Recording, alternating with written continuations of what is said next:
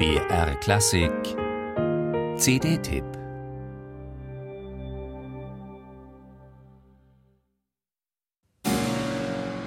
Mitten im Stück musste er abbrechen. An konzentriertes Zuhören war nicht mehr zu denken.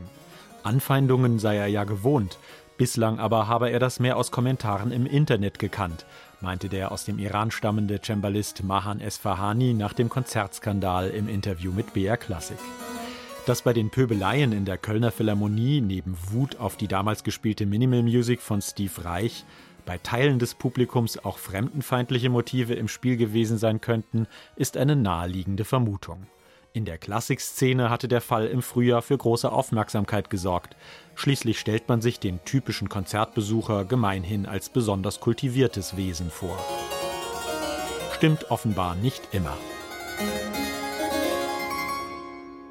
Umso größer war die Welle der Solidarität für den rüde behandelten Künstler. Und seinem Label beschert die unschöne Geschichte nun ungewohnte Aufmerksamkeit für ein sonst ziemlich schmales Segment. Bachs Goldberg-Variationen zählen zwar zu den beliebtesten Werken der Musikgeschichte, erreichen das breite Publikum aber fast ausschließlich auf dem modernen Konzertflügel statt auf dem Cembalo.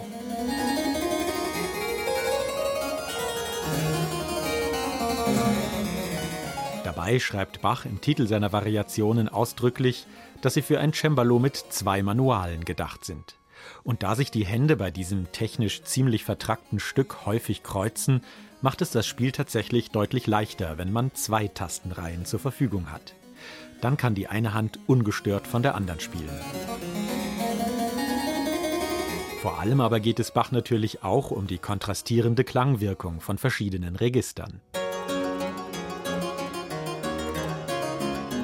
Mag sein, dass man auf dem Flügel die kontrapunktischen Wunder dieser Musik mit ihren vielen Kanons noch besser darstellen kann.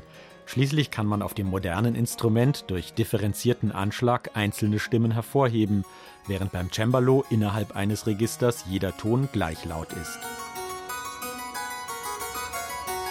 Umso wichtiger ist beim Cembalo ein besonders sprechendes und lebendiges Spiel.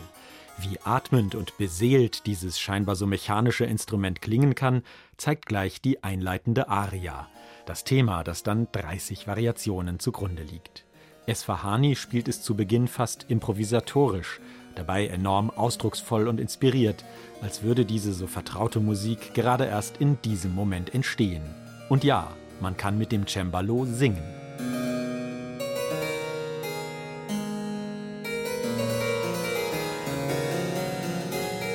Dann erkundet Mahan Esfahani den Kosmos dieser 30 Variationen.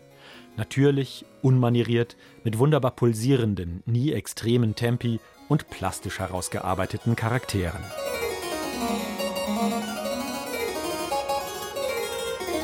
Esfahani spielt mit Lust an der Bewegung, am tänzerischen Impuls, am Groove, was nicht heißt, dass seine Interpretation oberflächlich wäre.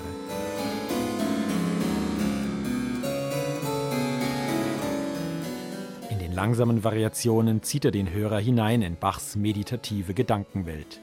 Doch erfreulicherweise verzichtet er darauf, die Goldberg-Variationen mit bedeutungsschwangerem Ballast zu beladen. Diese Musik erzählt vom Leben und im Cembalo steckt mehr davon, als viele Skeptiker sich träumen lassen. Es lohnt sich, Mahan Esfahani zuzuhören.